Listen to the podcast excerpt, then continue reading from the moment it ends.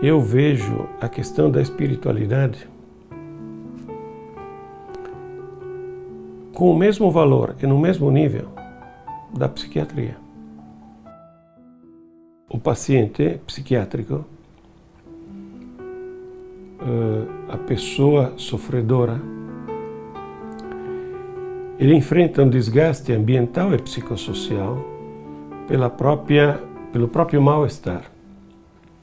E ele busca, eh, dentro dessas práticas, seja qual for, psiquiátrica, espírita, um conforto.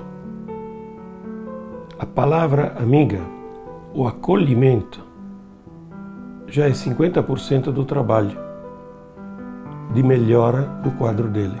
Porque ele se sente acolhido, ele se sente amparado, ele se sente protegido ele sente que não está mais só, não está mais sozinho para ter que enfrentar esse inimigo enorme que é a vida dele, que é a qualidade da vida dele, que no fundo é a qualidade de vida que ele escolheu. Quando atendo um paciente, eu me pergunto, além do que ele está me mostrando, me questiono o que, que isso significa onde isso se encaixa na história dele. O que que ele está querendo trazer para mim de uma forma não verbal, subliminar.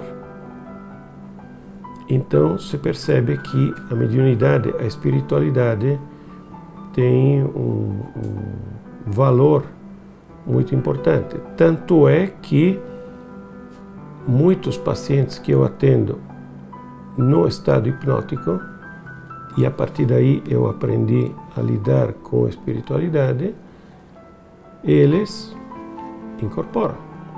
Então eu não converso mais com ele, paciente, eu converso com o que ele está representando naquele momento.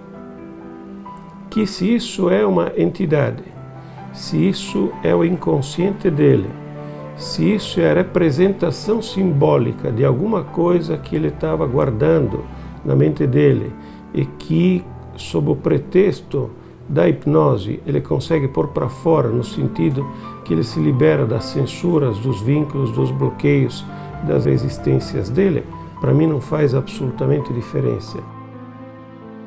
Eu tenho um paciente que está em tratamento e que eu acredito que o distúrbio emocional ou a interferência emocional, porque não quero caracterizar como um distúrbio, porque ele é uma pessoa totalmente saudável, normal, só que vive estados de tensão e de ansiedade muito exacerbados. Quando ele vem aqui, na verdade, eu o hipnotizo, mas na realidade eu dou espaço para que ele entre num estado alterado de consciência e me permita lidar com as entidades que eu acompanho na vida dele. Então, eu não converso mais com o paciente, eu converso com as entidades. E aí eu negocio com essas entidades. Então, as entidades dizem que o protegem, que o aguardam, que é, mas que muitas vezes, em função de toda uma série de situações que ele faz na vida, chamamos profana, eles o castigam. Então, eu negocio com eles o castigo e está dando certo, está funcionando.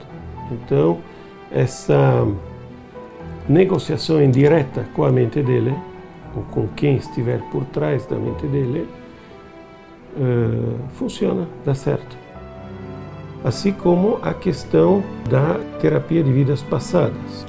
Houve uma outra situação no qual uh, eu estava em um curso, estava ministrando um curso e um dos alunos trouxe um aluno, um paciente dele que uh, sofria de gagueira.